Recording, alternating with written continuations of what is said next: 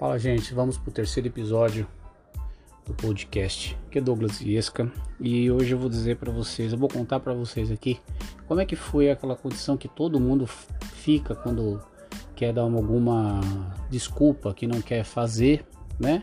Então arruma algumas desculpas. Por exemplo, eu também não tinha tempo de fazer atividade física, eu também não, não queria ter tempo até o momento que eu tive que cuidar da saúde, eu arrumei o tempo.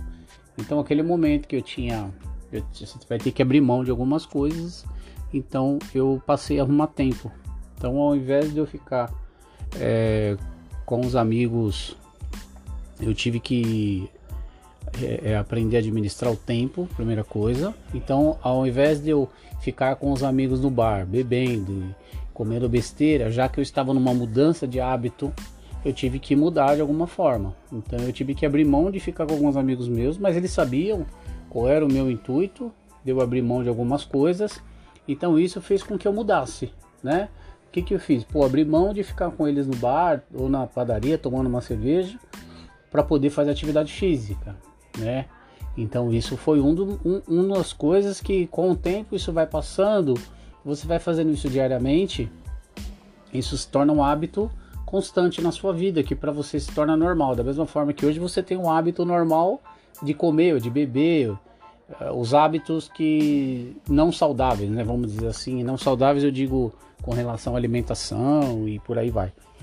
Mas você corre um risco também de continuar frequentando. Você pode fazer atividade física, vamos dizer que você seja uma pessoa que tenha tempo, mas você vai continuar fazendo atividade física, você vai continuar é, com o seu programa alimentar, só que corre-se o risco de você sabotar você mesmo, porque a hora que você estiver com seus amigos, você vai acabar é, se sabotando em algum momento. Porque eu fiz isso.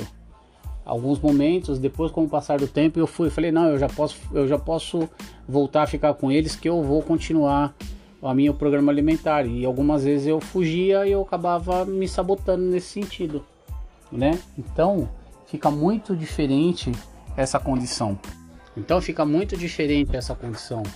Então você precisa ter muita atenção nisso, você precisa ter muito cuidado com isso, porque você vai ter que abrir mão de alguma coisa, você vai ter que se dedicar para cuidar da sua saúde, você vai ter que abrir mão para poder cuidar dos seus novos hábitos. E eles vão se tornar permanentes na sua vida de uma forma muito natural, como se tornaram na minha. Hoje eu não faço mais dieta. Hoje eu faço somente acompanhamento nutricional e mantenho uma alimentação adequada. Isso é importante. Então, hoje fica aqui minha dica, como mudanças de hábitos, mudanças de comportamentos e o que você tem que fazer para começar.